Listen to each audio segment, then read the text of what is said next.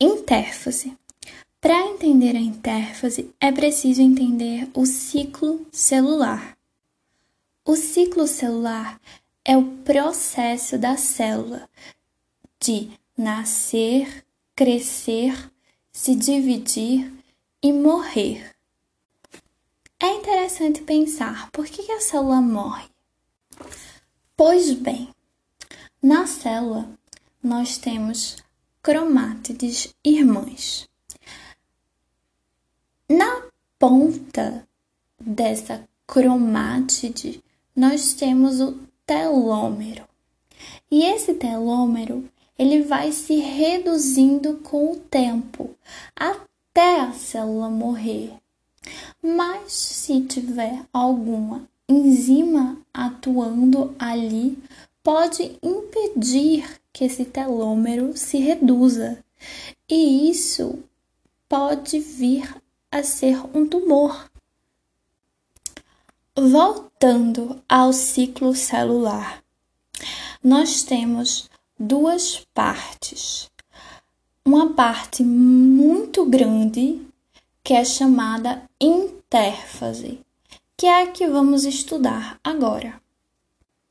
A intérfase é dividida em três fases: a fase G1, a fase S e a fase G2.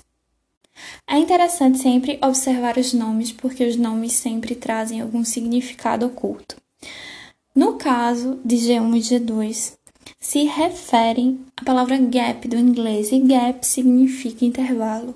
Ué, mas como assim intervalo? Pois é, é porque no final dessas etapas a gente vai ter um ponto de checagem para ver se está tudo ok com o ciclo celular. Já S está se referindo à síntese do DNA. Na fase G1, que inicia com a nova célula que já veio de uma divisão anterior, ela vai começar a aumentar de tamanho e a duplicar os componentes dispostos no citoplasma. Em G1, também são produzidas moléculas de RNA, que atuarão na síntese de proteínas. Então, vai ter o crescimento celular, vai ter a síntese de RNAs e proteínas e vai ter um alto metabolismo nessa fase. Terminando o G1, nós vamos ter o ponto de checagem. E esse ponto de checagem, os pontos de checagem dependem de proteínas chamadas ciclinas. Porque existe um ponto de checagem para verificar se não tem algum erro, se não tem algum dano no DNA, algum erro no tamanho, nas reservas. E se tiver algum erro, vai acontecer a apoptose, que é a morte programada.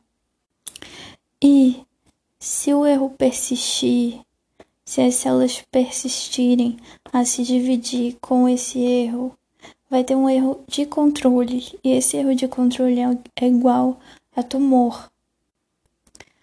Bom, após G1, a célula pode ou não entrar numa fase de repouso.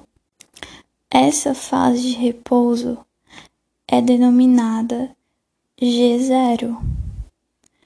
Vamos ter o repouso, mas não é um repouso de tirar férias. É um repouso de continuar fazendo o necessário, o básico para sobreviver, não mais do que o necessário. Alguns exemplos de células que permanecem no ponto G0 são os neurônios, o que eu acho muito fantástico. Neurônios não se dividem. Bom, se a célula decidir continuar o seu processo no ciclo celular, entramos em outra fase. Essa fase é denominada fase S. Na fase S, como dito anteriormente, inicia-se a duplicação do material genético da célula, síntese do DNA. Ao final do processo, a célula terá o dobro do DNA, o que permitirá que no final da divisão sejam formados duas células idênticas com o mesmo número de cromossomos. Então a fase S é a fase da duplicação. Termina a fase S, entra-se na fase G2. Em G2, a célula continua aumentando seu tamanho e duplicando organelas. Como o volume da célula sofre um grande aumento, faz-se necessário o início da divisão celular. Então a célula nessa etapa vai ter tanta coisa, tanta informação, tanta organela que ela vai precisar de se dividir. Mas antes de se dividir, é claro, o ponto de checagem o ponto de checagem G2 para ver se está tudo certo com a replicação, se não tem algum erro. A interfase então é isso. Recapitulando para finalizar. Interfase é a maior parte do processo de ciclo celular. E a interfase está dividida em três fases: G1, S e G2. G1 e G2 vêm e fazem referência a gap do inglês, que significa intervalo. Logo, essas duas fases são as fases que vão ter pontos de checagem para ver se está tudo ok.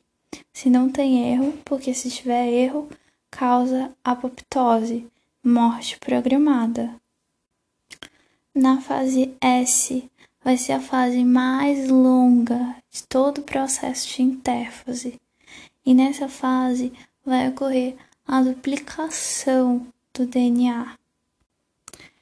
E lembrando que na fase G1 a célula pode ou não ficar na fase de repouso, chamada G0, mas fazendo suas funções básicas.